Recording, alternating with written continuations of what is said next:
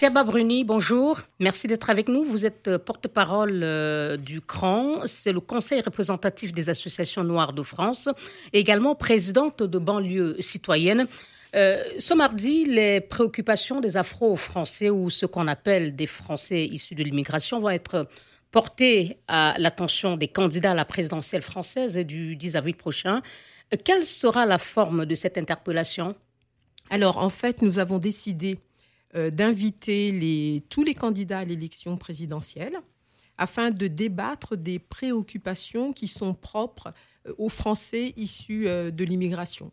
Parce qu'en fait, nous constatons le peuple français, nous sommes des Français. Et vous pensez que les Français issus de l'immigration sont un peu oubliés par les candidats dans leur discours, leur programme? Vous tout ne à fait, retrouvez pas les préoccupations des Français issus de l'immigration Tout à fait. Et, et quelles sont ces préoccupations alors, il y a la lutte, oui, la lutte contre les discriminations.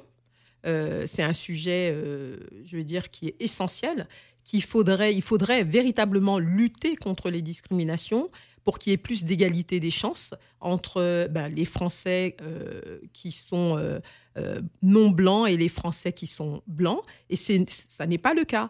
Dernièrement, le président de la République a admis qu'il y avait en France des contrôles aux faciès. Euh, le défenseur des droits a également admis qu'il y avait un racisme systémique en France, mais aucune loi, aucune mesure n'est véritablement euh, prise afin de lutter contre euh, ben, ces inégalités qui, qui concernent les Français et qui posent un problème en fait de cohésion nationale. Et pourquoi tout cela, tout ce dont vous venez de parler, ne se retrouve pas dans les discours des, candidats? Comment l'expliquez-vous? Alors moi, je l'explique parce que euh, justement, les Français issus de, l'immigration sont peu mobilisés au moment des élections. Donc, euh, ben, ils comptent très peu, puisqu'on sait que de toute manière, euh, leurs voix ne vont pas participer à faire élire le président de la République. Donc, je pense que si on était beaucoup plus mobilisés, beaucoup plus organisés, les problématiques qui nous sont propres seraient prises en compte, mais ça n'est pas le cas. vous parlez de de l'inégalité hein, entre euh, citoyens français et on va dire français de souche, si mhm. je peux m'exprimer ainsi, mais mhm. il y a aussi euh, euh, la place de l'islam dans la République, le traitement des mémoires coloniales ou encore l'égalité des chances. Ce sont des problèmes qui, d'après vous, existent. Vous avez mentionné tout à l'heure la reconnaissance de l'existence de ces problèmes par le président Macron. mais il y a aujourd'hui un discours raciste assumé quand on écoute euh, les candidats de l'extrême droite.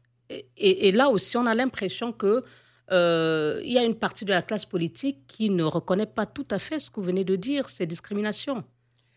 Il y a un racisme décomplexé en France, de plus en plus. Euh, les discriminations, je pense qu'elles sont reconnues par tous. Par contre, on ne veut pas prendre les mesures qui vont les combattre. Je veux dire que... Euh, Quand vous dites reconnu par tous, on écoute par exemple, il y a la polémique en ce moment sur les déclarations de Éric Zemmour qui... Mhm. Euh, stigmatise les ressortissants euh, d'un même pays.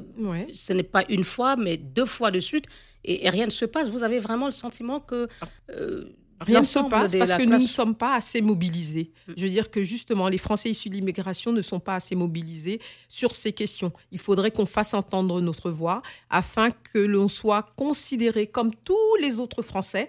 Quand on, sait qu'en France, euh, une personne qui est perçue comme maghrébine ou africaine a sept fois plus de chances d'être contrôlée par la police, moi, ça me pose problème.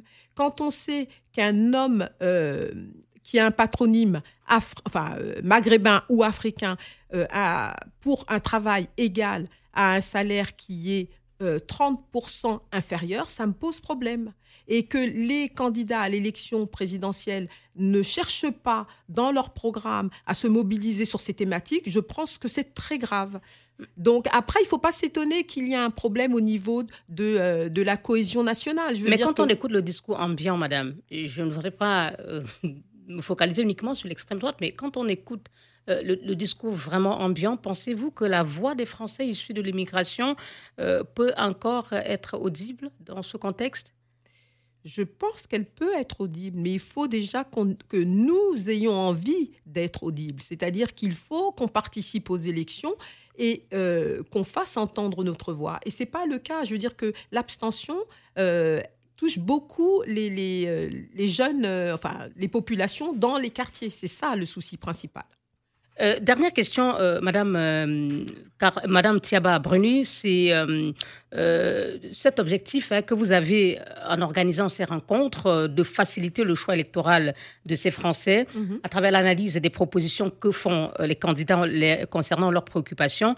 Il y a justement un sondage du magazine Jeune Afrique qui souligne que les Afro-Français votent ou voteront Mélenchon. Surpris ou plutôt logique? Et si oui, pourquoi? Non, c'est logique, parce que c'est l'un des rares candidats, justement, qui se préoccupe euh, des questions, des, enfin, des questions qui, euh, qui, euh, qui nous sont chères. Donc, ce c'est pas du tout étonnant. Ça ressemble à une consigne de vote. Non, c'est pas une consigne de vote, justement. Une consigne de vote, tout à fait. Non, on aimerait justement que les autres candidats s'emparent de ces thématiques pour que justement les Français issus de l'immigration aient un large panel de candidats. Maintenant, il est vrai que Actuellement, c'est plutôt Mélenchon qui, euh, qui se soucie de ces problématiques et les, les autres candidats les ignorent. Thiaba Bruni, merci beaucoup. Porte-parole du CRAN, le Conseil représentatif des associations noires de France. Vous êtes également présidente de l'association Banlieue citoyenne. Tout à fait.